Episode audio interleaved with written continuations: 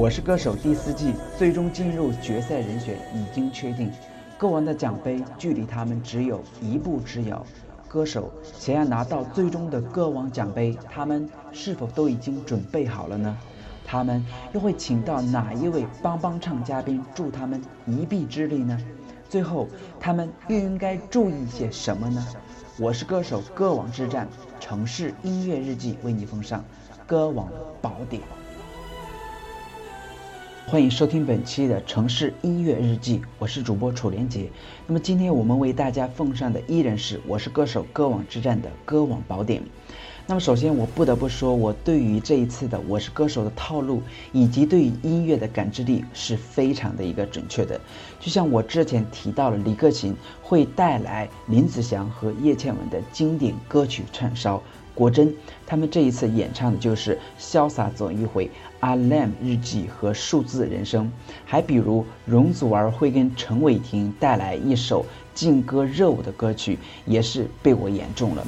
那对于张信哲的话，他果真也是拿了他自己的一个经典歌曲《爱如潮水》跟阿 Ken 的《Mr Lonely》来进行融合的一个方式进行演绎。那对于之前的一个预测，我真的是。非常厉害。那今天已经是周三了，距离《我是歌手》总决赛还有两天的时间。那今天我们又要为哪一位歌手带来我们的歌王宝典呢？那就是我们远道而来的韩国欧巴黄致列。那么这一次，黄致列将搭档的是韩国知名歌手朴智妍。那么他们将会给我们带来。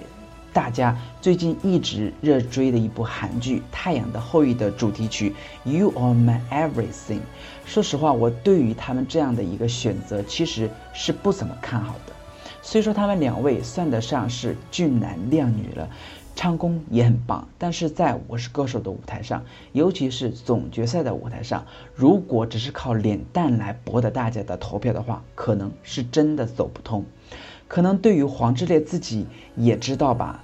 对于拿冠军这样的一个呃非常重要的时刻，他自己的信心也不是特别的大，所以最后的话，他也把这样的一个机会当做献给热爱他那些粉丝的一个绚丽的礼物吧。那所以说这一次我们的歌王宝典对于黄致列的法宝就是靠脸蛋吃饭，其实也挺好的。好，那么今天的这一期的歌王宝典之黄致列就到这里了。那么下一期就只剩下我们的校园情怀歌者老狼了。还请大家继续关注我的城市音乐日记。那么我们下期节目再见。